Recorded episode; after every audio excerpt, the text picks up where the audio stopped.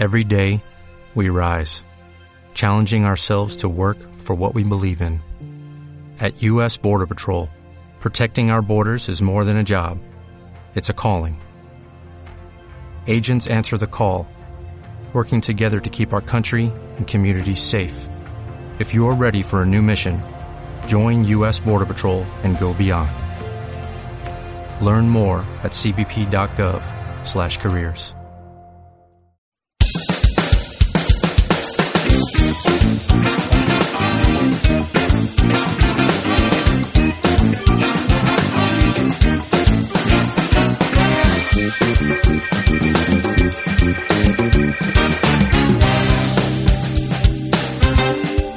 Thank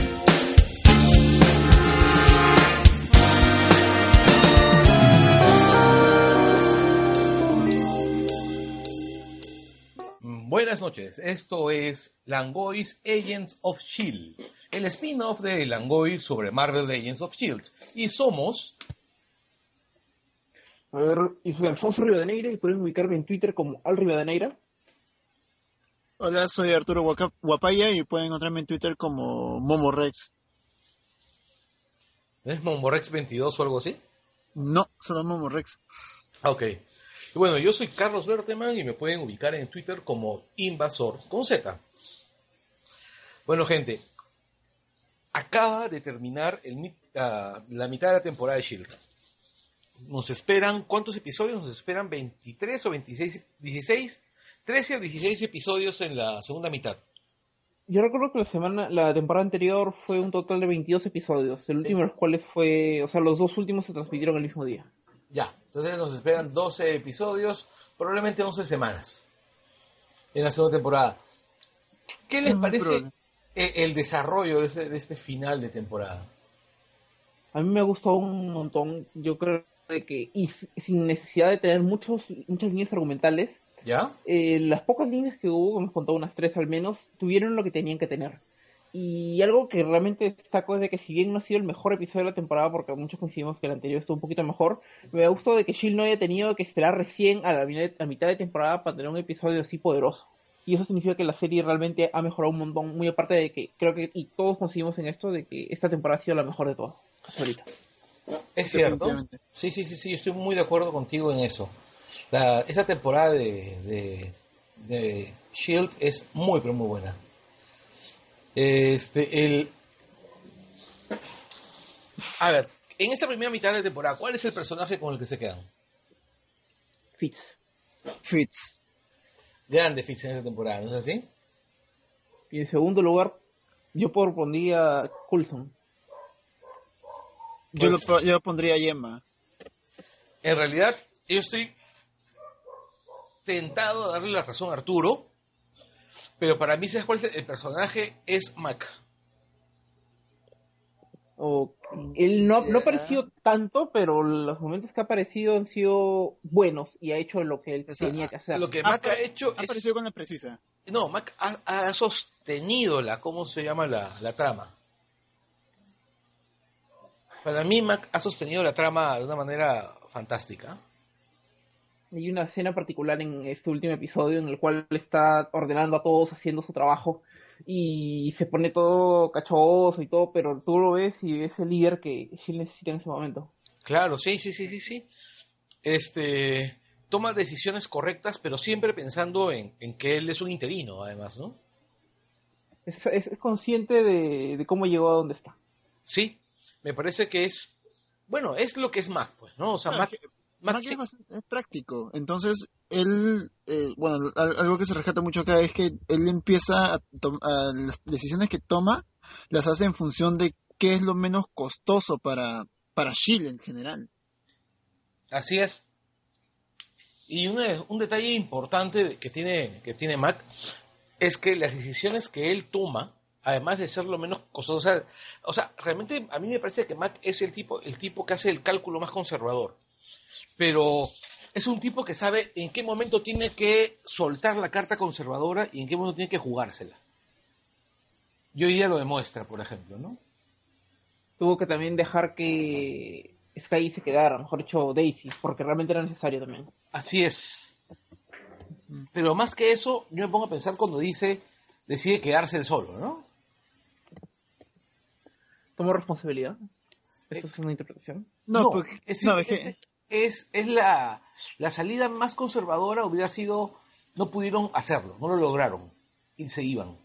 claro, y tratar, de- o sea, usar el argumento de encontraremos una forma de traerlos, pero este no es el momento y destruir el portal, pero mm, claro, su forma conservadora es mandarlos a todos al avión a que ponerlos a salvo, pero él quedarse para tratar de estirar el tiempo lo más posible. Así es, La es. segu- es la segunda opción más, o sea, para no ser también tan basura con la gente que está ahí, pues, ¿no? Así es. Claro. Mm, Este, Mac es, en realidad, es un, es un grande, es, o sea, es un gran personaje. Pero bueno, vayamos por la serie. O sea, la serie arranca donde se queda la semana pasada. Eh, Fitz, Colson, Ma- este, Ward, este, y dos casacas rojas de Shield de, de Hydra. Este, ¿cómo se llama? Caen en, en Mavet este, ¿cómo se llama? Daisy y lo que es el inicio de los Secret Warriors están en, ¿cómo se llama? En, entrando al, al fuerte de al fuerte de Van Strucker, Del Donald Trump de Hydra. claro, del tío, ¿cómo se llama? Gideon Malik. Exacto. Sí, este, oye, en realidad se parece a, a- a- a- Donald Trump. sí, oye, Sí. Ya, y bueno, este, ¿cómo se llama? Bueno, los, tipos de Trump, este, ¿cómo se llama? De están emocionados porque piensan pues que, van a van a hacer la linda, pues, ¿no? Y más o menos esas son las líneas, ¿no? Colson terminó pues este golpeado. Este terminó golpeado, este, ¿cómo Ahí se- me preocupé un poco porque me di cuenta, me, me acordé de que la criatura olía la sangre y luego vi la sangre en Colson y también en Fitz y dije, "Puta madre, va a ocurrir algo horrible, pero yo no tenía ni idea de lo que iba a ocurrir después. Claro, que te empieza a servir el plato para saber de eh, a quién de ellos va a ser la víctima de, de, de esta de este inhumano. De Mavis. Sí. Mavet, sí. ¿Sabes por qué yo le digo Mavis? Porque justo el actor que hace de Word colocó en Twitter, apenas se reveló la cosa, un parodió Call Me Maybe, pero en lugar de Call Me Maybe, Call Me Mavis. Bueno, So, eso, me pareció muy, muy divertido. Sí, no, es que es, que es, es divertido, sí. Sí, y, y bueno, pues el... yo veo eso, yo veo veo el, este, ¿cómo se llama? Todo el, todo el episodio de la serie de hoy parece estar diseñado para que alguien muera, ¿no? O sea, tú, yo, mira, yo miro esto, miro el episodio de hoy y pienso, pucha, es, es este, ¿cómo se llama? Ay, ¿Cómo te lo puedo decir? Que apunta a un shock. Sí, pero no solamente apunta a un shock, apunta a que la muerte del personaje que, que muera no va a ser la primera, no va a ser la última. Apunta a un down, a un este, ¿cómo se llama? A un downfall. Aunque Silly está bien, bien abajo, ¿ah? como para que encima ven, se vaya más. Sí, es cierto, pero siempre se puede ir peor. Lo, lo que, lo que te genera es demasiada tensión porque col- coloca a, personajes, a, a sus personajes en situaciones en las que eh, no tienen salida o en todo caso tienen muchas opciones de más bien perder. Eh, lo de, o sea, lo de Coulson y Fitz en, en este planeta, lo de May cuando se va a buscar a, a Andrew también es una situación como que mierda, acá va a pasar algo. Sí. Hay algo bien horrible ahora que mencionas a May y a Andrew, es la elección que tuvo que hacer. O sea, ella sabía de que si se iba corriendo por ahí puede que no sobreviva a, la- a las balas, pues, ¿no? Y tuvo que liberar a Andrew. Y eso terminó siendo una de, de sus peor- peores decisiones, no porque ella no, no sobrevivió, sino porque lo que hace Andrew después es una cosa horrible. Exacto, y aparte ella Sí. se queda, respon- ella se siente, ¿cómo se llama? Este... Claro, está cargando con esa culpa de que Pero es, es- es justo, o sea, ella también es responsable de que toda esta gente haya muerto, o sea, no, no podemos negar eso. Sí. Así es. Y en realidad Yema es la responsable, ¿no? Sí. Ahora, ah, justo lo que tú mencionabas también, Arturo, de que todo, el- todo se va yendo para un, un conflicto muy, muy fuerte, eh, lo vemos desde el episodio anterior, pues cuando Coulson salta por, se hace un- una cosa tipo misión imposible, pues no, para llegar al planeta. O sea, lo que ocurrió con Coulson y Fitz prácticamente era una misión suicida. Ellos en circunstancias así, entre comillas normales, no debieron haber regresado a la Tierra, pero, pero regresaron. ¿Me Claro. escuchan? Sí, sí, sí. No, es que, es que de hecho, de hecho tienes razón, pero lo, lo que, lo que ocurre finalmente, como, como decía, es que te coloca a todos en situaciones en las que no les ves muchas salidas y justo lo que, lo que menciona también Carlos. Te genera esa expectativa de que acá van a haber más muertes de las que te esperas y va a haber un remesón en el equipo muy fuerte. Cosa que- que, que pasa de, de determinado modo, pero no, no tan, no tan sangriento. Yo quisiera que nos adelantemos un poco y, empecemos a ver lo que ha ocurrido con Mavis, por ejemplo, en el momento en cual primero vemos, eh, no, no sabemos de que Will es, es, es- es este extraterrestre, pero luego ya se revela pues no frente a Fitz. Y, y lo que ha ocurrido ahora es, sería interesante que veamos cuál es el alcance del poder de esta, de esta persona de Mavis y cómo esto puede ahora desarrollarse en la próxima temporada. Yo creo que hay demasiadas posibilidades y podría explotarse muy bien no solamente a este personaje, sino a lo que era antes eh, el agente Ward. Ya, mira, yo he estado leyendo, este, he estado leyendo algunas entrevistas al, actor que hace de, de Word. Y lo que dice básicamente es que además, a, pesar de la muerte de, de Word, a pesar de la muerte del personaje, el, el nuevo Word, o sea, el, el Word zombie, o el Word Michael Jackson, este, él va a tener los mismos, él va a retener los recuerdos del Word Claro. original. Los recuerdos, buena parte de la personalidad y todos los skills. Y bueno, si y nos el cuerpo, ¿no? Y si nos Bueno, es que te, te das cuenta de eso cuando encuentran a Will. Will, si Claro, claro. Claro, él, él actúa como si nada hubiese pasado hasta que Fix finalmente descubre que, que él no es quien es. Claro, de hecho reconoce a Ward, reconoce a Fitz y, y empieza a, con- a contar lo que le decía Yema. Y ahora que, si pensamos un poquito más en lo de, lo de Ward, tenemos un buen conflicto porque él conoce lo que pasa con Yema y va a tener un buen conflicto con Fitz, más aún del que ya conocemos ahorita. O sea, encima de que Ward es un hijo de puta con Fitz, ahora va a serlo más todavía. Y, a- y aparte también el conflicto con Coulson, porque Ward eh, tiene, el- tiene que tener el recuerdo de que ha sido asesinado, pues, ¿no? Y eso en Mavis de algún modo va, va, va a trasladarse. Eh, O sea, los conflictos van a ser para mí mucho más pendejos que antes. Claro, porque la muerte de, ¿cómo se llama? De, de Colson ha sido pues, a sangre fría, pues, ¿no? De Ward, De Ward. perdón, ha sido a sangre fría, fría total. O sea, Colson lo ha matado sin ningún tipo de compasión. Bueno, la- como, lo- como merecía Ward, ¿no? Pero le destruyó el corazón, así. Que es, lo, que es muy simbólico, porque es lo mismo que le hizo Ward a él, ¿no? Sí. Ahora, este, el- dos cosas que yo, que yo veo con, con singular beneplácito, así en, en esta, en este, en este, ¿cómo se llama?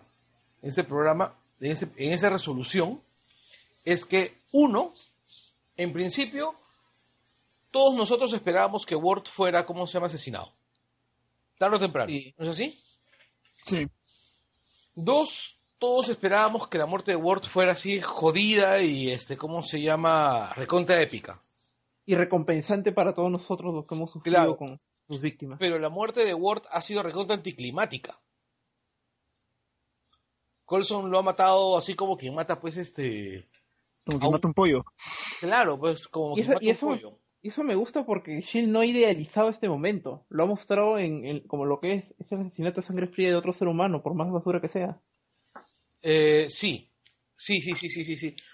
Yo, pero lo que pasa es esto, ¿ya? Yo hubiera esperado que Colson fuera más mierda. Para que demuestren de una vez, por ejemplo, que Colson sí puede ser muy mierda. Bueno, pero todavía tenemos dos episodios más para que sea más mierda todavía. Dos episodios. Dos. 12. Ah, claro, claro, claro. Pero otro detalle más es, me interesa mucho el hecho de que, más allá de la satisfacción que ha sentido Colson al matar a, a, a Ward, más allá de esa satisfacción, a mí lo que me, me llama la atención, lo que me llama la atención es Fitz, por más que odia a Ward, por más que odia a Ward y que ha estado dispuesto a, a matarlo más de una vez, él mismo se siente horrorizado ante la manera como, como Coulson lo ha matado. Cuando se miran antes de regresar a la Tierra y cuando se miran después de regresar a la Tierra. Así es. Esos son dos momentos claves. Y sobre el después de regresar a la Tierra hay una lectura que es la de que, o sea, está horrorizado por lo que ha hecho, lo que ha hecho Coulson. O sea, yo sé lo que has hecho. Y el otro le dice, sí, lo- yo, yo sé lo que he hecho realmente. Pero también hay esta lectura que seguro tú la has leído, Arturo, de, que tiene que ver con el escape de Ward. Eh, claro, jus- justo también en el grupo de Langoy estaban, estaban empezando a comentar eso, que puede que tengan indicios de que efectivamente eh, Mabev ya en el cuerpo de hay- haya logrado salir, lo cual genera una preocupación para lo que les espera. No, yo me refería al hecho de que, y si Fitz y Coulson vieron salir a, Ma a Maybeth, y cómo lo vieron salir, o sea, se puede, o sea, yo digo que se estuvieron mirando primero enterrorizados por lo que ha ocurrido, mejor dicho, horrorizado Fitz, pero también porque ellos saben de que el otro se ha escapado. Yo... Claro. Ya, sorry, so- sigue Arturo. Ya, yo no, yo no creo que ellos se hayan llegado a dar cuenta. ¿Sabes qué, qué asumo yo? Que salió Fix, salió este Coulson y vámonos porque ya estos huevones están encima de nosotros. Yo creo que ha sido algo así. Casi Y que no se han muy- llegado a percatar del momento final. Ya. Tengo mis dudas, ¿ah? Porque es que, es que si no, o sea, no creo que Fitz, Coulson y Mac o- y Daisy se hayan, sabiendo de que, el, de que Mabev ha salido por el portal, lo hayan dejado escaparse para ellos ponerse a salvo. O sea, creo que por una cuestión de principios, por cómo se han venido construyendo los personajes, habrían quedado a hacerle el combate. Y no, ellos han, han salido y se han puesto a salvo en, la nave que tenían esperándolos. Pero, el punto es que tenemos muy poca información de ese rescate. Por ejemplo, yo pensé que estos dones ya no lo hacían, que se iban a en el planeta y de repente ya menciona Mac, eh, los tenemos. Ya fue, fue el tipo, fue tipo lo que dijo, ¿cómo se llama este pata de Watchmen? Adrian eh, Bate. Bate. Eh, lo hice hace 45 minutos, pues, ¿no? O sea, ya era inevitable. Igualito en este caso el rescate. Claro, mira, este. Casi. Lo que pasa es que Shield es una serie acerca de cómo una bola de nieve se convierte en una avalancha. Casi todas las cosas que ocurren han comenzado en la primera temporada. Todos los desastres han comenzado en la primera o segunda temporada o algunos capítulos. O sea, todo, todo, todo, todo, todo, todo, todo es culpa de mala planificación, es culpa de cómo se llama de alguien que le abrió su corazón a alguien equivocado. Es, o sea, todo es terrible. Y empe- empezando porque Shield no se había percatado de que tenía tremendos topos de Hydra pues ahí metidazos. Pues, Claro. Y bueno, pues el me apena mucho lo de Will. O sea, me alegra y me apena. te alegra por Fitz. Me alegra por Fitz, evidentemente, ¿no? O sea, porque Fitz tiene una oportunidad en el papel. Me apena porque hubiera sido muy paja ver ese conflicto, ese triángulo, ¿no? Sí. Ya, el, y también me, me apena porque nunca sabremos si el astronauta era bueno o malo, ¿no? Sí, pero bueno, más, a- más allá de ese, si era bueno o malo, al menos le dan, Pero tal vez- un- le tal dan vez un final redentor al astronauta, más allá de eso. Sí lo sabremos, porque acuérdense de que el nuevo World Mavis tiene que tener los recuerdos también del astronauta. Sí, pero es probable que no, nunca lo suelte, o sea, porque no es, no es relevante, pues. A menos de que los quiera emplear para, no sé, torturar a, mentalmente a Fitz, exacto, exacto, todo eso. Mira, yo lo veo de esta manera, ¿ya? Este. El personaje de, ¿cómo se llama? De, del astronauta puede haber sido bueno, puede haber sido malo, puede haber sido un sacrificio, puede haber, haber conocido. Pero finalmente el tipo muere salvando a Yema. Exacto. Sí, eso es cierto. O sea, en realidad, muchas veces tu- lo que te define no es tu naturaleza, sino tus actos. ¿No? Y el tipo, pues, ha estado 14 años varado en un planeta y lo último que se sabe es que quiso a una mujer, la cuidó, la salvó y dio la vida por ella. ¿Entiendes? Sí. O sea, hasta ahí, en, en mi libro eso es un buen tipo. Lo cual, que... lo cual, espérate, lo cual pone a Fitz en una peor situación. Porque Fitz es un tipo muy moral. Y como todo tipo muy moral, él este, se va a sentir mal de, primero de haberlo matado. Bueno, matar, en realidad no lo necesita, no, tienes, discrepo, espérate. Por haber destruido su cuerpo. Su cuerpo. Eh, no, no, no, no, no, no, no lo necesita mal de haberlo matado, pero se va a sentir mal de competir con el recuerdo de él, porque él ya sabe que él secretamente esperaba que el pata fuese un, un hijo de puta de Hydra. Pero no lo era. Ni Exacto. cuando lo googleó, ni nada de eso. Así es. Ya, ya entiendo por dónde, entiendo por dónde vas. En- Claro. Entonces yo veo como alguien que en realidad va a estar muy mal emocionalmente durante la parte de la segunda temporada. Y por supuesto, este, como llama de luto, ¿no? Esa secuencia de los dos abrazándose finalmente me parece tremenda, ¿no? Porque tú te das cuenta ahí que Fitz y Yema no se abrazan porque se aman, sino se abrazan porque son todo lo que, le- lo que, les que- lo que queda mutuamente para ambos. Claro, es el, el dolor de, de- de esta pérdida. Claro, o sea, porque para Fitz, Yema es todo lo que importa en el mundo. Lo ha demostrado y lo ha dicho textualmente. Con esa frase brutal del episodio pasado cuando dijo, dice, que él no soportaría vivir en un mundo donde ella no esté. ¿No? Y, y para Yema, porque Fitz es el tipo al que ella querría amar, pero ama a Will. Aunque ella último no lo ha, no ha sido tan clara. Ah, en el episodio pasado. Sí. Lo que pasa es que es una mujer que estaba enamorada y es una cosa que está, que está más o menos claro, que lo dejan claro más o menos con, con el tema del video y con, y con los actos de, que se han visto a través de la serie. Y yo re- repasando algunos episodios pasados y este parece que Gemma tuvo un crash con, con Fitz desde el primer momento. Sí. ¿ya? y que ese crash comenzó a, a- a hacerse más, más profundo, pero que como Fitz, o sea, Fitz tiene menos experiencia amorosa que, que Yema. O sea, de hecho mencionan en el, en el dossier de Shield que entra, que te puedes bajar de la página de, de ABC, mencionan de que Shield, que perdón, que Fitz nunca ha tenido novia. Y teniendo en Yo estoy buscando la wiki. Y Ya. eso sí lo encontré. Lo otro no, no, no lo vi. Voy a buscar un poco más, un poco más de profundidad. Ya, y este, el, y, y bueno, pues, teniendo en cuenta lo pavo que es Fitz, lo más probable es que si nunca ha tenido novia, pues, también nunca haya tenido nada más profundo con una mujer, ¿no? Le ha dado el tratamiento de Oliver Atom a, a Patty. Algo así.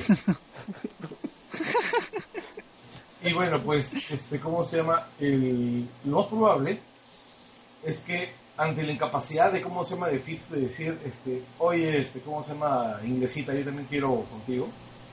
La inglesita, que viene de una cultura represiva, no haya dado el primer paso, ¿no? Y se hayan pasado tres temporadas calentando el agua para que llegue el astronauta y se la tome. Bueno, dos temporadas. Y también por eso War le dice, oye, yo te decía, y, y tu huevón no te das cuenta. No, y es más, lo peor de todo es que Yema, y sí me llegó el pincho, que Yema, le- cuando le reclama, le dice, has esperado estar en el fondo del mar para decírmelo. Ese momento. Y ya lo discutimos también en el Chile, en el Sí. Chile anterior. Sí. Sí, Yo creo que ahorita, más que hablar, porque siento que ya hemos hablado todo lo, lo del episodio, estamos como con una, como no, una o sea. espérate. Hay una cosa importante. Ha sido la primera participación de los Secret Warriors. Claro. Y, este, y es una participación super misia. Pero no lo hicieron mal, fueron bien competentes. Ahora, no, no es una participación supermisia, pero es una participación que ha quedado en off. Porque, a ver, ¿cuál era el, el primer este gran aporte de, de Lincoln? Era destruir su, sus generadores eléctricos, no se ve. De, de Joe era reforzar las puertas de entrada a la cámara donde estaban la- las piedras estas. Tampoco se ve. Entonces es como que toda la chamba que a hacer ellos está en off, está concentrado en otros puntos porque básicamente al no ser un equipo entrenado para, para combate, están cumpliendo funciones bastante prácticas. Y eso pues, no, o sea, no aporta argumentalmente. Es muy cierto. Pero hay una cosa que a mí me parece bien chévere, que es probablemente lo único que me ha gustado de esta participación de los, de los Secret Warriors. Es que Cuando yo veo participar a, cuando ellos participan, tú te vas dando cuenta los distintos, el- las pinceladas de los personajes están más o menos bien definidas. Por ejemplo, Joe. Joey es, ¿no? Así es, yo Sí, yo. Yo, el, el tipo dándose cuenta, por ejemplo, que es a prueba de balas, dándose cuenta que es capaz de saltar frente a una, a, a una bala, sin, sin saber que es a prueba de balas. Ahí te muestra Claro. como que quizá el personaje es o imprudente o demasiado buena gente. Yo voy por más que todo lo primero. No, yo creo que más bien es, es, es como un, es como un fit, pero con poder es alguien, es alguien muy noble, que es, que es capaz de, de empezar, de hacer sacrificios y a partir de eso me parece que va a empezar a desarrollar est- estos poderes que, que está empezando a descubrir, o sea, Además, a partir de la necesidad de ayudar. Además, acuérdate que él tiene ese complejo del sobreviviente, ¿no? Además, Sí. Que Él, él, él este, el día que se desarrolla su poder, él mata a su novio. No lo mata. No Mata lo mata. personas. No, sí lo mata. ¿Tú no has visto el, cómo se llama el, el departamento de él? Está totalmente quemado y está el cadáver carbonizado del novio al costado. no, no, no, no, no, no, no, es, no, es el cadáver, otro. es, es este, la, es la coraza esta que se les, que se les forma cuando, cuando se Mm, vuelven el, no- humanos. el novio muere con él en, en su casa cuando él, cuando él eclosiona. En la wiki no lo menciona, por ejemplo. Yo, yo tenía entendido que había otras personas, no, ¿Recuerda el episodio? ¿Recuerda el episodio? No, claro, claro, sí se, se, se ven un par de pies, un par de piernas, este, paradas al costado en, de lo que, en lo que viene a ser su cocina. Así es. Y a- de arriba de la cintura no tiene nada. Pero eso yo, yo lo, yo lo sentí más como que es justamente la, co- cuando los inhumanos se convierten, tienen una especie de, de coraza que se les forma encima que pero luego rompe. Pero Pero no, eso solo se ve con... pero la coraza- ve con- cuando tú rompes la coraza de los inhumanos cuando, cuando evolucionan, se rompe totalmente. No queda nada. Ya. Yo todavía me, a mí me queda una duda bien clara. ¿Cuál? Cuando los inhumanos eh, creados así por la pastillita, por el aceite de pescado, ¿ellos también desarrollan una coraza o no? Claro, pues. Acuérdate, Lash. No, pero la fue por el, Por- por, por- el librito. Ya. Este, el, bueno, debe ser. Debe ser. Yo, yo creo que sí, o sea que es parte de su, de su metamorfosis, por llamarlo de algún modo. O sea, es, es una alegoría, una metamorfosis. O sea, formas un capullo para salir como alguien diferente. De hecho, este, los inhumanos del cómic, los inhumanos póster de Génesis, entraban en una pupa Claro. y salían. En eso sí es fiel al cómic entonces. Sí, o sea, salían como... No, sí, no he leído mucho de Inhumanos. Kamala sale de un una pupa. ¿Kamala Khan es inhumana? Claro, Kamala Khan Claro. es inhumana. Ay, yo no lo sabía. No, Kamala Khan es inhumana, es el personaje más chévere de Marvel de muchos años. Entonces ya tuvimos una pelea así medio monstruo de los inhumanos. Y hablando específicamente sobre los inhumanos, ¿Ya? me gustó bastante lo que hizo Sky, que hizo algo, se, se, se hizo, se hizo una, al darse cuenta de, de dónde viene la, la energía y cómo emplear esa, esa vía para, para invadir el castillo. Sí. Lo que pasa es que, en realidad, lo que ocurre es que Sky es un personaje, es una agente de campo bastante competente. Lo que ocurre es que le tenemos un poco de, de tirria porque la actriz es un desastre. Claro, o sea, el personaje es bueno. El personaje está diseñado como un buen personaje. Lo que pasa es que la actriz no está a la altura. ¿Qué cosas, mm, qué conflictos buenos podrían ocurrir en Sky en los próximos episodios? Porque al menos en esta temporada de por sí no ha habido, no ha habido realmente mucho. Lo que pasa es que Sky ha sido el eje de la segunda temporada. Y, y La la- primera también, ¿no? Sí, la primera también. Y le han bajado el, le han bajado el nivel, pues, ¿no? Se le han bajado la- las revoluciones. Lo que decía Felipe, cuando le dan poder se vuelven brutos. Sí, pero le han bajado la las revoluciones. Y este, el- a ver, yo creo más bien que podíamos atrevernos a, a, a- a pronosticar el futuro de los personajes en general. O sea, yo creo que, por ejemplo, Colson va a entrar en crisis. Colson va a entrar en crisis y se va a volver un pata así medio reckless. Mm. Ahora que me pongo a pensar, mm, puede, puede ocurrir, pueden ocurrir demasiadas cosas. No veo como un, un patrón que puede encontrar en cualquier personaje, salvo lo que ya hayamos mencionado, de que va a haber una culpa en Fitz, eh, en Yema, más tristeza, en lo de Ward. En otros personajes, por ejemplo, para mí es un enigma total lo que puede ocurrir con Hunter y con, y con Bobby actualmente. Bueno, ellos parece que van a tener spin-off, ¿no es así? Eh, pero Sí. específicamente en la serie, sin pensar en cualquier spin-off. No, es que yo creo que si van a tener su, su spin-off como se viene rumoreando porque el piloto ya está hecho y parece Claro, que le van a dar luz verde, van a tener que salir de la serie o hacer pequeños a cameos, pero ya no van a ser personajes recurrentes como lo han sido en esta tercera temporada. Claro, y este, no, han sido protagónicos, o sea, Ah, en determinado punto sí. Han salido en todos los episodios, Arturo. podemos considerar en todo caso de que la mayoría de actores aquí son de reparto. No, yo realmente no identifico a un, un lead actor aquí en Shield. Y eso me parece paja. Sí. Sí, sí, o sea, todos han tenido su momento. Su momento de gloria, pues, ¿no? Ajá. A ver, Este, a ver, mira. A ver, digamos que Hunter, que, que eh, el, el piloto de Hunter y Bobby no se prueba, ¿ok? ya. Entonces lo que yo creo que esos dos van a seguir siendo, pues, el grupo de Black Ops del- de Shield, porque es, es lo que son. Sí. ¿Qué es? Sí. Ellos, ellos son el grupo de, ¿cómo se llama? De anda, ve y mata a este huevón. Y Bobby es su chofer. Pero siempre se quedan en anda a ver y no termina ocurriendo lo otro. Ya lo han demostrado con Ward. Este, no, lo que pasa es que también hay que ser justos. Ward es este, ¿cómo se llama? Es bastante difícil de matar, ¿no? Sí. Has tenido que llevarlo a otro planeta. Y emplear una mano robot modelo 3000 no es el nombre auténtico, como decía en comicbook.com. Y para, para que se lo bajen, pues, ¿no? Sí, o sea, ha sido bien complicado librarse de, de- ¿cómo se llama? De, de Ward. Ahora, es sobre Word nuevamente. Ahora que es Maeve, considerando todos los clichés en cuando una persona es invadida por otra en, en televisión, ¿creen que volveremos a ver a Ward así como, como lo conocimos antes, con el control de su propio cuerpo? No, ya está muerto. No, y el cuerpo, y lo hemos visto en Will, el cuerpo se va a empezar a podrir, entonces creo que en determinado punto va a dejar, va a dejar a su huésped.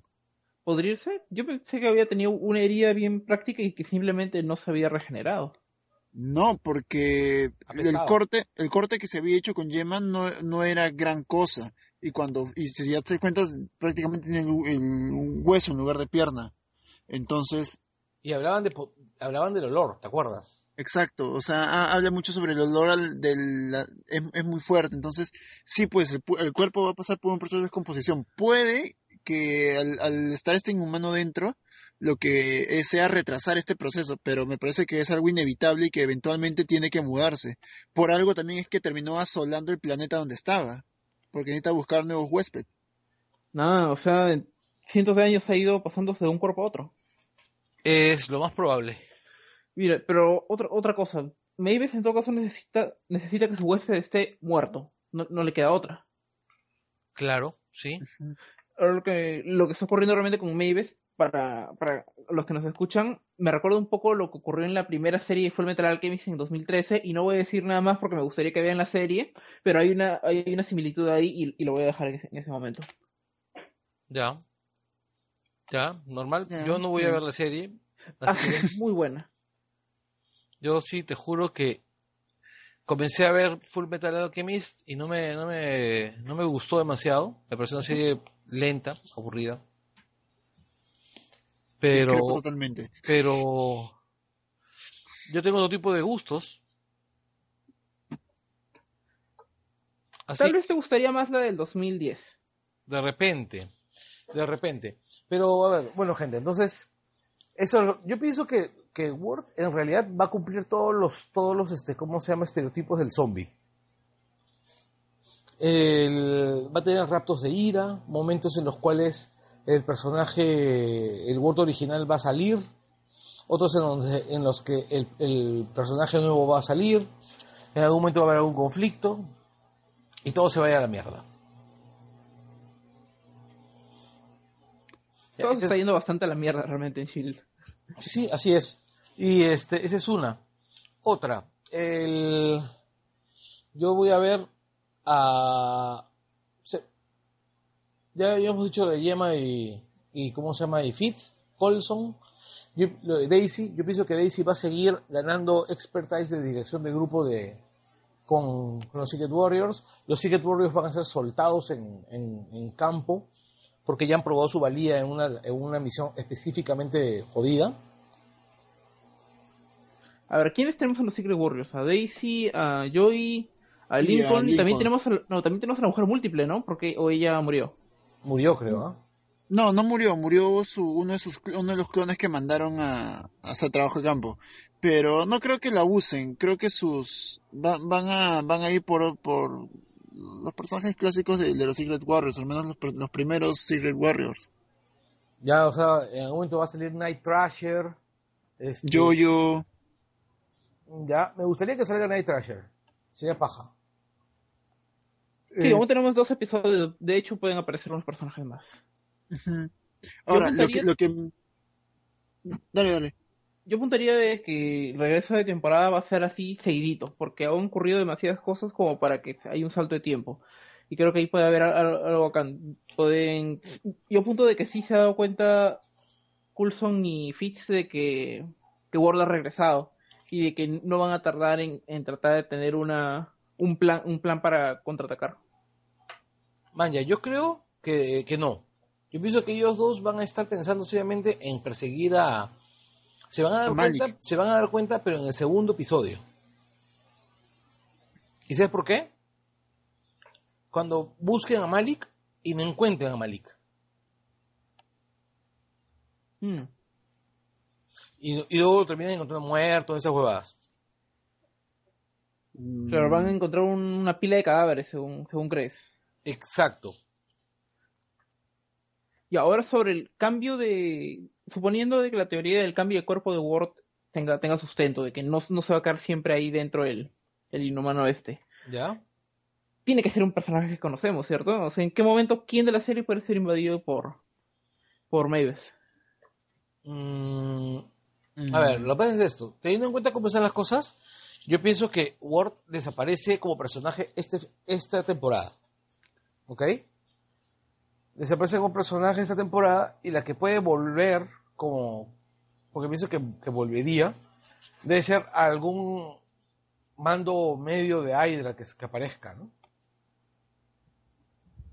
O sea, de que no vamos a tener Ward hasta la temporada 4. Yo no creo que tengamos a Ward en la temporada 4. Mm. Pero tendría que meterse una nueva línea de historia. ¿Por qué? No, porque lo que puede aparecer es un mando medio del cual tenga que tomar cuerpo.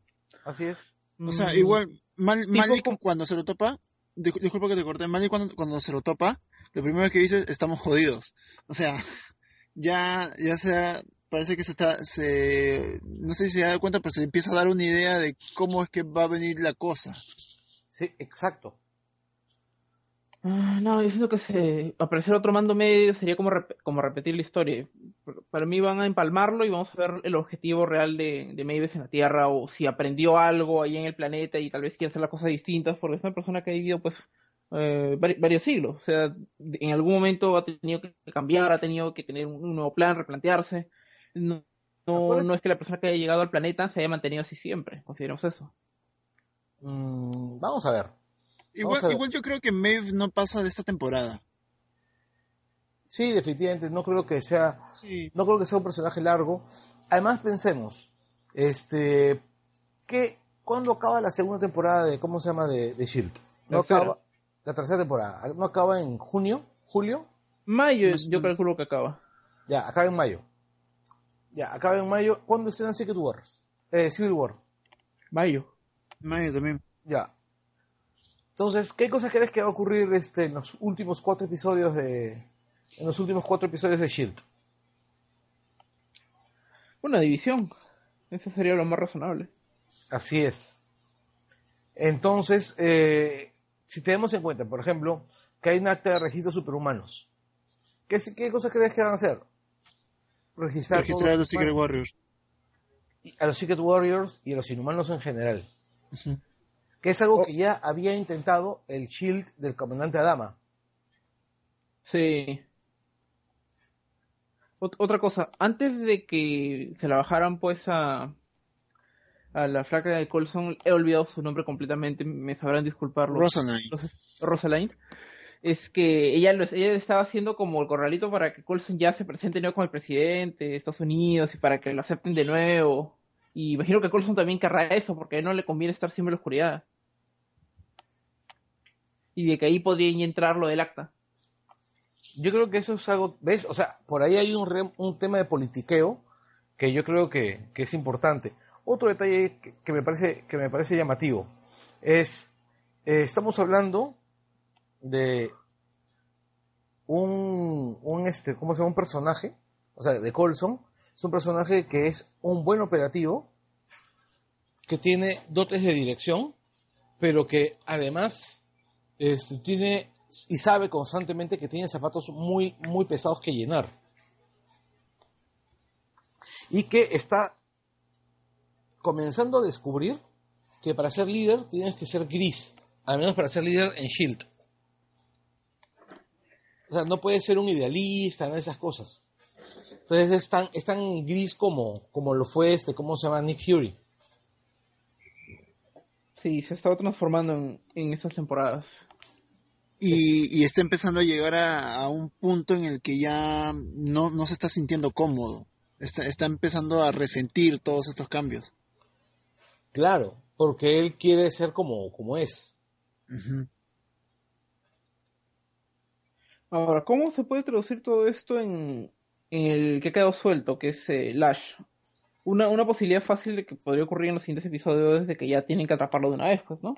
Es que eso es lo que va a ocurrir, o sea, el, el... A ver, Shield por lo general se maneja con, con dos o tres grandes hilos conductores a lo largo de la temporada. O sea, se maneja un gran hilo conductor durante la temporada, que es este algo que, que se desarrolla vagamente de capítulo a capítulo. Un arco, ¿cómo se llama? Un arco más medianamente largo que se desarrolla en tres o cuatro capítulos y el arco del, del episodio diario, ¿no? Del episodio El Monster of the Week. ¿No? Que más o Más menos... que, Mons- más que Monster of the Week, o sea, ha evolucionado y ha dejado de ser Monster of the Week para ser el, el problema de la semana. No, mierda, no, no, no, es que más que, pero yo creo, yo no creo que ya, ya empieza, está empezando a tener arcos que arrastran dos o tres capítulos en general. Y a veces como que mientras que está cerrando un arco, también está empezando otro. Entonces llegan capítulos en los que se superponen y tenemos justamente tres arcos juntos, pero con uno acabando y uno empezando. O sea, la narración es más orgánica y no es tan pauteada. Pero es lo, Exacto. que, es lo que estoy diciendo, o sea, lo que me estoy refiriendo es, Shield tiene un arco, un arco vago, un arco, un gran arco, que, que es por temporada. Luego tienes un arco que tienes por cada season, por cada, mi- por cada parte de la, de la- que tienes un arco, dos arcos gran, dos arcos, un arco, un arco gigante, dos arcos grandes, uno para cada mid season. Ya, de ahí tienes los arcos que están de dos o tres semanas, de dos, tres episodios. Y siempre hay lo que pasa en el episodio de la semana. Ya, el, pueden haber más, pueden haber más, pero no es, no es obligatorio. Entonces es, el arco de esa temporada ha sido perseguir a Ward y con el tema de los monolitos, desde esa mitad de la temporada. Esto ya, ya murió. Ya no, no hay más que explotar con el tema de los monolitos. El, tem- el tema del próximo, del próximo arco va a ser Hydra, Mabev. no, las consecuencias de. Van a ser lidiar con las consecuencias del lío de los monolitos. Va a ser perseguir al, al inhumano este y perseguir a Lash. ¿Tú crees que, Eh, que Van a tener dos antagonistas. Van a tener como antagonista tanto a, a Mavet como a Lash. Ya. Bueno, claro, van a estar jugando dos frentes como lo han venido haciendo en toda esta primera parte. Así es. O Pero ahora este Lash va a estar más, eh, más desatado, por decirlo de un modo, porque ya no tiene ninguna esperanza de que lo puedan comprender ni nada, solamente es una bestia que va a hacer lo que le dé la gana. Así es. Y además hay otro detalle más, que van a tener un objetivo mediano, que es el reconocimiento político. El Y ahí lo relacionamos con Civil War. Así es. Otro detalle, un, un de- y ahí y- y incluso hay pequeñas cosas que yo imagino que podrían ocurrir. Por ejemplo, podrían acceder a los demás recursos ocultos de Shield. Ya, eso por gracias a Nick Fury tal vez. Gracias a Nick Fury, este, ¿cómo se llama? Eh, gracias a, a los, a los contactos de la APCU. Porque para esto, este Gideon Malik ya está práctica, debe estar o, o muerto o en la fuga. Claro, o sea, ya Gideon ya está, ya está en plan, hay que escapar. Claro, o sea, por eso te digo, o sea, o está en la fuga o está muerto. Es uno de dos. ¿Y no es acaso que tal vez podría aliarse con este Maves? ¿Maves? ¿No lo ven así? También puede ser. Pero lo que yo voy es, estamos hablando de que Gideon Malik ya no es una fuerza política. Ya pasaba a ser el sidekick en lugar del... No, ya no es una fuerza política. Ya, cuando te digo que ya no es una fuerza política es O sea, ya se, ya se le desenmascaró, ya se sabe que es Hydra. Exacto. desde inicio de temporada. No, No. pero es que ahora ya se sabe públicamente que es Hydra. En el gobierno ya se sabe quién es Gideon Malik. Ok. ¿Entiendes? Entonces, Entonces lo más probable es que este tipo lo que tenga ahorita es este, ¿cómo se llama este? Está huyendo. Que tenga por ahí sus recursos, pero todo ya va a ser bien limitado. Ya no va a tener tanto poder para, para negociar, por así decirlo. Ya no va a tener poder para nada. Entonces lo que ese tipo debe estar en este momento, lo que debe estar haciendo en este momento es huyendo. O sea, es sin Gideon Malik, Shield tiene todas las posibilidades para poder ganar reconocimiento de nuevo. Gideon Malik era el gran opositor dentro del gobierno. Como lo fue el papá de Ward. El hermano de Ward. Claro. Entonces, chequemos lo que hay. O sea, el escenario para Shield se forma así, como que un poquito mejor, pero también un poquito peor. Va, va a resquebrajarse por lo que por lo que ya sabemos. Las crisis de confianza, pues, ¿no? Claro, que ya que, que han tenido algunas unas pistas en toda esta en toda esta temporada. Lo que pasa es que es una organización de espías. Y una organización de espías, bueno, pues siempre va a tener secretos. Y secretos incómodos. O sea, y Fitz, por ejemplo, está aprendiéndolo. Sí. Y también es cierto, ¿no? O sea, esta es la primera vez en que ha aparecido prácticamente todo el cast junto. En una misión en particular. Así es. Ahora, habla- hablando de la misión, hay, hay una escena que la había olvidado completamente, pero es, es una genialidad pura que te plantea realmente bien estos personajes. Es cuando Mac está con su tablet diciendo, sí, creo que hay unos tipos acá a la vuelta, habría que eliminarlos, voy. Y Boy se va y luego Mac se queda como, como John Travolta en el meme, pero esto, ah, hace eso. Y luego, pues, eh, Hunter la sigue y todo, y Mac, a Mac lo, lo dejan así todo palteado. Lo que pasa es que Mac, en realidad, Mac no es un personaje, este, ¿cómo se llama?, de acción. Claro, Ma- Mac incluso en un momento lo menciona, a él le gustaría estar de regreso con sus máquinas reparando, reparando los equipos de Shield.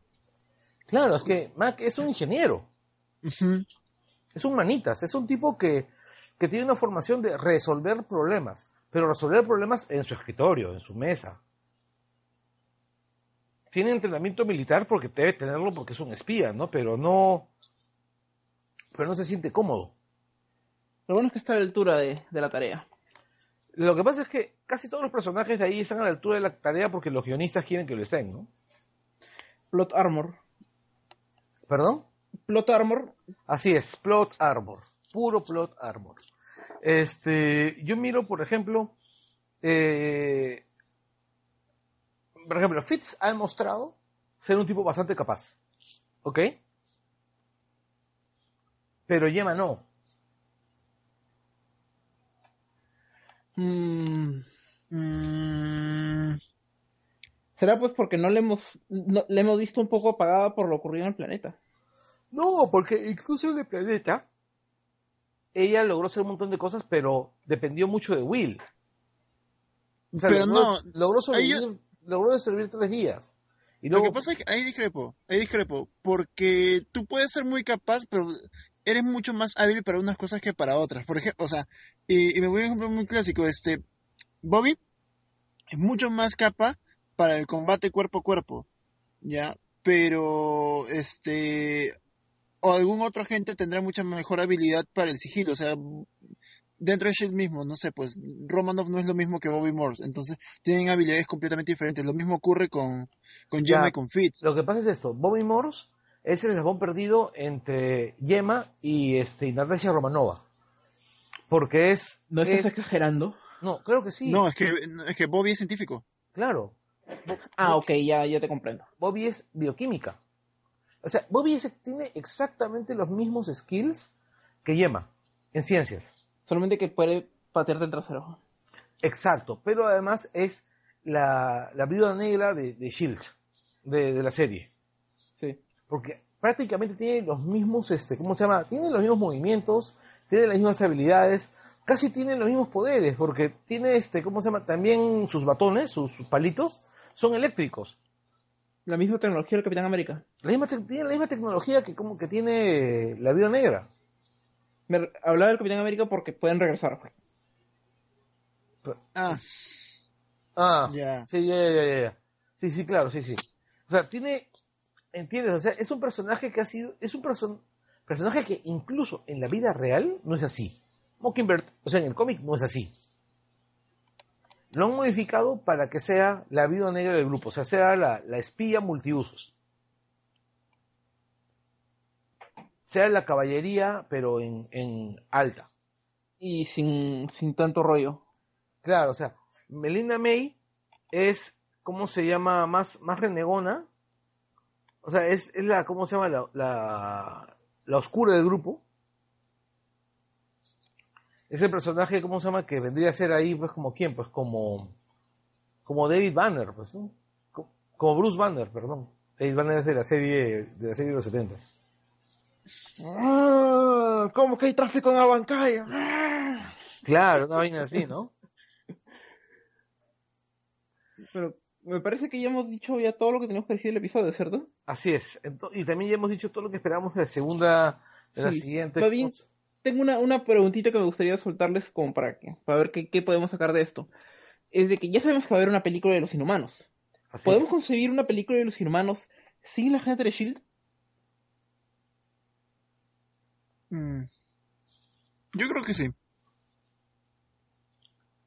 A mí me parecería contraproducente. Entonces, Bueno, ya lo tenemos- dijo Russo, ¿no? No van a ver ¿Qué los cosa? personajes de televisión en las películas. Pero yo le dijo sobre Netflix. Los personajes del universo televisivo. Sí, lo, lo dijo en Ah. general. Lo dijo este, los personajes de las series no van a entrar en las películas. No, y también hay varias, y también hay un- otra, otra Aunque posibilidad. él ya dijo que se, se mostró bien específico en cuanto a Infinity War, no a Inhumans. Ya, Inhumans viene después. Pero igual, creo, creo que Inhumans va a centrarse en, en otra cosa, porque si finalmente tomase los Inhumans que aparecen en la serie, no sería el título Inhumans original, entonces eh, sería contraproducente, me parece. A mí realmente me apenaría mucho de que, habiéndose creado un background tan bueno, no se pueda utilizar algunos personajes o como por ahí hay un crossover. Eso, eso realmente me gustaría. O que no, o que su papel, estos Inhumans o estos conceptos de Inhumans no estén limitados solamente a un cameo, sino que por ahí tengan algo más relevante. Eso me gustaría ver en la película. Ya, mira, yo creo que eso no va a ocurrir. Y te voy a decir por qué no va a ocurrir. Básicamente porque Kevin Feige sigue peleado con el director de Marvel Televisión. Pero ¿por qué están peleados? No lo sé. Eh, Porque le limitaban presupuesto. Para Kevin Feige, el de Marvel Television es una piedra en el zapato. Así es. Entonces lo que hay... A ver, a ver, ¿podría explicarme por qué es una piedra en el zapato? Ya, lo que pasa es que el de Marvel Television, este, tiene, tiene, tiene una visión mucho más austera respecto al, al nivel de producción de del UCM. En el momento en el que tenía que consultarle las cosas para poder Marvel Television más que Marvel Television Marvel Entertainment este era muy limitante en cuanto a, en cuanto a presupuestos y y eso a Feige no, no, no, le pareció lo correcto porque Feige considera que sí es necesario invertir en las películas y en los productos de Marvel para poder justamente captar más público. O sea, que es parte de su idea de tener un universo expandido. Pero pero al, al, ocurrir esto, lo que está haciendo Feige es un poco dejando a la suerte la, la sección de televisión que es básicamente Agents of Shield y y Netflix. y es y no no no porque Netflix finalmente depende de sí misma o sea puede tener directrices de Marvel Television pero Netflix tiene su propio presupuesto porque es Netflix. Pero en cambio eh, Agents of Shield y Agent Carter sí dependen de, de Marvel Television directamente no, no lo había visto desde ese punto. Yo lo veo Porque desde, el Loeb es el que se ve todo televisión, ¿no? yo lo veo más desde otra, desde otra, ¿cómo se llama? Del... Yo lo veo más así. Tienes razón, este, ¿cómo se llama? Este, eh, Arturo, pero lo veo también de esta, de esta forma. Kevin Feige ve que, se, que es necesario hacer las series de televisión bien, con presupuesto, aunque se pierda plata aunque pierdas un montón de plata en las series de televisión. ¿Y por qué? Porque las series de televisión hacen que el público vea continuamente MCU. La marca. exacto Claro, exacto. Entonces él dice, a mí me- no me importa perder plata con Marvel, A- con Marvel Agents of Shield, porque el producto es bueno y el producto va a terminar vendiendo en Blu-rays, en DVDs, en lo que sea, porque el mismo público, o sea, ese, ese- van a perder hoy con la serie de televisión, pero van a ganar consistentemente en el futuro. Claro, y eso es a lo que me refiero con el universo expandido. O sea, van a empezar a agarrar otras, eh, otros canales por los cuales el- el- se, con- se conforma un, este, un producto mucho más compacto y este, en diferentes medios. Bueno, ya tienes Netflix, tienes eh, ABC, ¿qué faltaría? YouTube, una, una pequeña serie. Este, tal vez, o por web, al- así como ha hecho, este, ¿cómo se llama? DC con Vixen, ¿no? Claro. Su, Pero mira, yo lo- cortitos. yo lo veo así. Por ejemplo, el... un- ese es uno de los grandes motivos por los cuales yo creo que no va a pasar. Porque la, serie de- la, la gente de Marvel Entertainment no va a soltar los personajes de la serie televisiva. No se los va a prestar a Kevin Feige. Así de fácil. A menos que algo pasara en estos años que quedan. Claro, a, a- a menos que pasara que Bob Eisner, que ya, este, que ya ha demostrado que le interesa más las opiniones de Kevin Feige que la de los patas de cómo se llama de, de Marvel Entertainment. Este, porque evidentemente Kevin Feige les- le ha dado camionadas de dinero a Disney. O sea, Kevin Feige ya pagó Marvel. Ah, Exacto. acabo de pensar todo el dinero en el cual la gente de que ve la que Disney ha tenido gracias a Marvel y, y no puedo imaginarme nada que no sea como Rico McPato así haciendo angelitos en todo su billete. Claro, sí, de sus monedas. Rico Exacto. McPato copyright de Disney también. Claro, sí. Pero tú sabes que en 15 años, en 15 años me parece que, que, el, que ¿cómo se llama? Que el Mickey Mouse se vuelve dominio público, ¿no? Pero hay toda una onda para que no sea así, o sea, de que Disney tiene sus abogados que van a No, es que ya parece que ya agotan pues esa mierda. Sí, Eso ya lo han estirado bastante. Claro, o sea que ya hay cosas que no puedes, que no puedes estirar más. Que no puedes estirar más. Entonces, lo que yo había escuchado hace tiempo era que ellos estaban buscando convertir a Woody y, y, y a Woody, este, ¿cómo se llama? Y Buzz en los nuevos Mickey Mouse. Lo cual explicaría Mm. Toy Story 4. Exacto. Con tal que un, un buen producto de entretenimiento, no tengo ningún problema. Sí, pues. A mí, a mí, honestamente, yo no tengo ningún problema con Toy Story 4. ¿no? La verdad, yo estoy esperando Toy Story 4. Por varios motivos. Pero el principal es porque Pixar me ha demostrado que ellos son capaces de coger la historia más estúpida y convertirla en una buena pela. Incluyendo Cars. Incluyendo Cars. No he visto Cartoon, han hablado muy buenas cosas. Cars no es muy buena, ¿ya? No es, o sea, es buena película, pero no es el nivel promedio de Pixar. Pero eso no es culpa de Cars. O sea, eso, eso no significa que Cars sea mala. Lo que significa es que las demás películas de Pixar son extraordinarias. Yo voy más allá. yo, yo voy más allá. Yo creo, yo creo que Disney es capaz de, de dejar libre a sus diferentes marcas para que hagan lo que ellos pr- principalmente les interesa, que es que generen ganancias. Entonces son capaces de darles libertad creativa para que finalmente eso le, le dé réditos económicos. El ejemplo más claro es Jessica Jones, que en tono y en tratamiento es distinta a cualquier otro producto de Marvel, incluyendo Daredevil. Eh, que sí, pues. Y bueno, pues este, yo miro, o sea, a, mí me- ¿a ustedes les gustó? ¿Ustedes han visto Cars 2? Yo Sí, no he visto nada yo de sí. Cars. Yo sí. A, a mí me gustó más que la 1, por ejemplo. Y me gustó más de la 1 porque Cars 2 es una película de espías clásica. Es, es un James Bond con carritos. Es un James Bond con carritos, sí, pero no solo es un James Bond con carritos, es, es este, ¿cómo se llama? Austin Powers con carritos. Ya, ya, Ten- por la grúa. ok, Tengo que verla por esa descripción solamente. O sea, es Austin Powers con carritos y es realmente de la puta madre. O sea, yo me divertí mucho. Eh, para mí es de las películas menores de, de Pixar, porque es una película menor, es la mejor. Creo que la última película de Pixar que realmente me ha gustado mucho, aparte de Toy Story 3, ha sido Wally. ¿No? ¿Intensamente no te gustó? No la he visto, maldición. Buenísima, weón. Tienes que Pero eso es lo que me dicen. Sí, y me han dicho, todavía no la, porque todavía no la veo, es que el, el, el- ¿cómo se llama esa película? Ah, El el, buen dinosaurio dinosaurio es muy buena. Aunque por ahí leí que era, iba a tener problemas económicos, que no iba a re- dar tanta plata. Pucha, lo que pasa es que no dar tanta plata en una película Pixar es no dar pues mil millones de dólares este, como se global. Claro. Pero su, su, su fracaso de pantalla no es nuestro fracaso de pantalla. Claro, pues, o sea, no, o sea, no dar mucha plata para Pixar es sacar la taquilla de Batman versus Superman, pues. ¿Entiendes? Que ellos esperan una ganancia de 500% y lo van a tener solo de 490. Eso, Claro. eso es perder dinero. No solo esperan esa ganancia 500%, sino que además esperan que todos los críticos se pongan de rodillas y le chupen la pinga, pues. Por- Sí, porque normalmente eso es lo que ocurre. O sea, sí, es cierto. todos, mira, todos los, los, los- los- todos terminamos con boqueras después de una película de Pixar, ¿no? Porque en, en realidad, pues, nos la mete, pues, ¿no? Porque la, la hace bien, pues la sabe hacer, o sea, hace buenas películas. Yo soy, yo sigo esperando que, ¿cómo se llama? Que Pixar haga una película de Marvel. Por favor, señores, hagan una película de Marvel. ¿Ellos no hicieron Big Hero 6?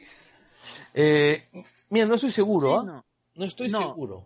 Eso Big fue Hero Disney 6 nada más, ¿no? es, es Disney, es Disney Animation, pero se siente Pixar por todos lados. No, se siente, se siente Marvel por todos lados. Se siente Marvel por todos lados. Pero vamos a ver, estoy viendo quiénes son los patas que han estado detrás. Ha estado Roy, Roy Conley, que me parece que es el pata que ha estado. Ah, ya sé pues. Ya sé quiénes han estado este, detrás. Eh, man, ya, y ese pata, el, el director, ha, ha hecho pura cagadita. Ha hecho el, el Jorobado de Notre Dame, que es mala. El Planeta del Tesoro, que es mala. Y ha hecho también, este, ¿cómo se llama? La de Rapunzel, que es mala. Aprendió algo en el camino, entonces. ¿Mm? Algo habrá aprendido para que Sí. 6 no sea mala. De hecho, de hecho, eso me explicaría por qué la película no es tan buena finalmente como yo la esperaba. No jodas, joder, la película es increíble. No, la película, la película es hermosa, pero de- y tiene No escenas en las que tú por dices, favor. Yo, yo digo que es buena porque he leído los reviews nada más. no, claro, yo no no voy a spoilarte, pero yo digo, es buena, pero siento que hay momentos en los que tú dices que pudo dar para más y no lo dio. No, estás loco. Yo creo que la película sí está, sí está, ¿cómo se llama? Sí está a la altura, ¿ah? Sí está a la altura. Ah, pero ¿sabes quién es, está, ¿sabes quién es el huevas que está, cómo se llama, detrás? Este, el guionista. El, eh, es Henry Jackman, pues. Ya. Creo que hace la música. ¿Ah? Henry Jackman es música y yo también estoy No, chequeando Wikipedia. Que por No, cierto, no, sí, no, es los guionistas son otros. No. Sí, tienes razón, Jackman es música. Ah, bueno, no, sí tienes razón. Pero, ah, no, quienes hacen los guiones son la gente de Man of, of Action. Y ya, pues eso explica mucho, pues, o sea, porque ellos son los que hacen, Man of Action es los que hacen Ben 10. Hacen Ben 10, también hacen este, esta, este arco maravilloso de Spider-Man que se llama The, Gauntlet. Donde sale este, este... ¿Te refieres al de los cómics? El de los cómics, claro. Este cómic maravilloso, increíble, uno de los cómics más hermosos de Spider-Man que recuerdo, donde Spider-Man se encuentra con Rhino, que ya estaba retirado y casado con una rusa, Oksana. Y, este, y el pata no quería saber nada, había, se había entregado al FBI, el FBI había encontrado la manera de sacarle el traje, el pata había ido a prisión, había cumplido su condena y se había convertido en carnicero en un mercado en la pequeña Odessa, vivía feliz con su esposa. Y después un loco que decide ser el nuevo reino quería este cómo se llama decía que no podía ser el reino de verdad a menos que le pasaran el legado el reino anterior y, y empezó a perseguir que tenía un traje, me parece, como el de la película 2 de Spider-Man. Así es, así es, así es. Y, Otra cosa más. Y ese de Reino son una, de las frases más hermosas que recuerdo en un personaje tan torto, ¿no? Sino es, este, bueno, Spider-Man, por ella puedo ser lo que sea, incluso un cobarde. Ah. Mira, estoy... Dime. No, es que estaba checando justo también la ficha de Big Hero 6 y Lasseter estaba metido en la producción. ¿Quién? Lasseter, John Lasseter. Lo que pasa es que John Lasseter es el man de todo, de todo Disney ahora. Claro, por eso. O sea, ahí es, a donde iba. O sea, esta película huele a Pixar por todos lados. No, lo que pasa es que ahora Disney huele a Pixar por todos lados. O sea, Disney le dio plata a Pixar. Han estado mucho tiempo encamados por como, para que no huela a Pixar. Claro, o sea, Disney le dio un montón de plata a Pixar para que Pixar se encargue de ellos. O sea, acuérdate, acuérdate que, ¿cómo se llama? Que Disney se había ido a la mierda, se había ido a la mierda con ganas. Se había ido a la mierda con, con En HD y... Claro, con HD y, todo. Sí. Con colonoscopía completa, sí. con lavado prostático por, por Hellboy en persona. Pero no, y, dijeron, bueno, estamos desesperados. Hay una historia que dicen de que eh, Bob Iger, que era el presidente de, ¿cómo se llama?, de, Disney, encargó a un pata, o Bob Iger mismo me parece que fue a ver lo que estaban haciendo los de Pixar. Y cuando vieron que estaban haciendo Wally y todas las vainas, que estaban, estaban haciendo, o sea, los estadios tempranos de, las siguientes películas, este, se dieron cuenta pues que... que era el futuro no solo que era el futuro, que si ellos, que si Pixar era la competencia, los iban a destruir. Así que mejor te llevas a tus enemigos que sean tus amigos. Así es. Y bueno, pues este, si Disney va a hacer cosas como Big Hero 6, yo estoy contento. Por favor, hagan Runaways. Runaways pide a gritos una serie de televisión. Sí, yo quisiera una serie de televisión por varios motivos. Empezando porque yo quiero ver a Old Lace mucho. Quiero ver durante 13 episodios. Quiero ver una serie de, de, Netflix con, con, Runaways con 13 episodios de Old Lace. Eso sería épico. Y yo espero realmente que la hagan mejor que, que, en el cómic. El segundo tomo, el final, me parece que no, no, no, no, no concuerdo con lo que ocurrió. Me parece un final facilista. Sí, no concuerda, baja el nivel, pero tiene un, tiene un Velociraptor. Bueno, tiene un Velociraptor. eso paga todo. Tengo, tengo un Velociraptor, tus argumentos son inválidos. Así es. es algo así como chupaca grita. ok, creo que con esto ya podemos cerrar este Langoy que ha sido memorable, pero siento que hubiera sido más memorable si el amigo Felipe, Felipe Davis hubiera estado aquí con nosotros. Felipe Davis se ha quejado porque el Velociraptor de Runaways no tiene plumas. Uy, seguro. Y bueno, hasta realmente, gente, ha sido un episodio genial. Posiblemente volvamos antes de que antes de que regrese Ian Carter, posiblemente, ¿cierto? Así es, es muy posible que en los siguientes días estemos concretando la incorporación al, equipo de, dos jóvenes promesas. El Langoy Academy. Sí, el Langoy Academy. es este, ¿cómo se llama? No, el Langoy Initiative. Vienen de otro estado. Bien, este, para hablar sobre... Son, los huescos. Claro, no, en realidad no ser de los grandes lagos. Sobre Daredevil y Jessica Jones. Así es, sobre Daredevil y Jessica Jones, porque en realidad, si bien ya hemos tenido un Langoy sobre Jessica Jones, este, en realidad, sí falta como que un poquito más, ¿no? Falta como... Quedó cortito. quedó corto, Podemos hacer dos o tres programas hablando de Daredevil y Jessica Jones. Podemos hacer un par antes de fin de año. Y este y uno en enero, ¿no? Y luego Un- la siguiente semana debería ser, imagino, un Langoy un poquito más, un Langoy Agents of, Agents of Catre, bastante largo porque es un episodio doble el inicio de... Claro, De además, además, incluso yo pienso también que podríamos hacer un este un agentes del Catre especial hablando sobre toda la primera temporada también. Que se lo merece. En Podría realidad, in- incluso el episodio anterior a la nueva temporada para in- poder hablar no, de incluso yo no, en realidad yo creo que tendríamos que coger, yo creo que más que hablar de, de Daredevil deberíamos hablar de agente de, de- de agente Carter, darle dos episodios a, a- a toda la primera temporada. Sí, es una buena idea. porque este, la primera temporada tiene muchas cosas que hacer y además tenemos otro detalle, ¿no? O sea, si vamos a incorporar a quien vamos a incorporar, a quien, que es este, mejor lo decimos, ¿no? Que es, que es Adriana, Adriana y a Charo, este, las dos, pues, este, ¿cómo se nos pueden dar una, una visión muy, muy paja de, de Agente Carter, ¿no? Concuerdo totalmente. Porque primero Adriana es totalmente fan de Peggy y este y Charo no tanto. O sea, yo reconozco, yo me reconozco totalmente fan de- de Peggy Carter. Felipe también es fan de Peggy Carter. Yo me volví fan de Peggy Carter con- Agent Carter porque no, no me iba a convencer tanto en la película, pero ¿No? en la serie demostraron, no, en la película no me convenció tanto, pero en la serie me pareció una cosa demasiado genial, sí. Pucha, la ¿En serie serio? es genial. Peggy es increíble. Además, te- me encanta, ¿sabes y solamente para, para cerrar el programa y no irnos en, en- en- Me encanta que en la serie, en realidad, los personajes la miran por encima, o sea, lo- los, los patas, la- sus compañeros la miran por encima y poco a poco se dan, van dando cuenta que la huevona es súper capaz. Que es más capaz que todos ellos juntos. Así es. Y en el episodio final, cuando el jefe le dice, tú vas a encargarte de vengar esto, ¿no es así? Y luego muere. Sí, y muere de la manera más heroica posible, porque el tipo se va a tirar por, se tira por la ventana para no afectar a nadie.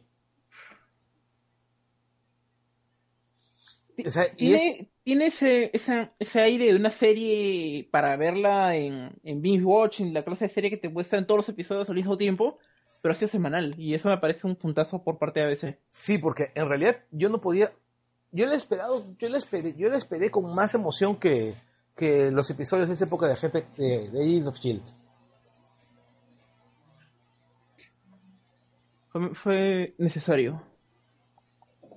Sí, no, o sea, lo que voy es, sí la esperaba así emocionadísimo. Yo creo que incluso podríamos, no sé, yo pienso volver a ver los episodios de, de Agente Carter en estos días para poder estar a tono. Igual coordinamos durante la semana qué se va a hacer, pues, chicos. Perfecto. Y, y seguimos con el... Ahorita estamos hablando y todo esto va a salir, imagino, ¿no? Este, sí, oye, va a salir, así que despidámonos antes de... Muchas gracias. Eh, ha sido un gusto con ustedes hablar sobre este último langolleo sandungueo dedicado a Agents of Shield. No, Muchas pero- gracias. Además a la gente le gusta saber qué cosa, poder pajearse con lo que vamos a hacer después. Uy, No, o sea, pajearse la mente, ¿no? O sea, no, chicos, gracias por haber llegado todos hasta acá. Esto ha sido el chill de final de temporada, de- del el final de Mid-Seasons. Gracias, espérenos los siguientes días para saber qué día entre va a pasar después. bueno, chao. Nos vemos, gente. Chau. No se desconecten todavía, necesitamos hacer un poco de silencio con, con todos los micros para poder este, hacer el filtrado.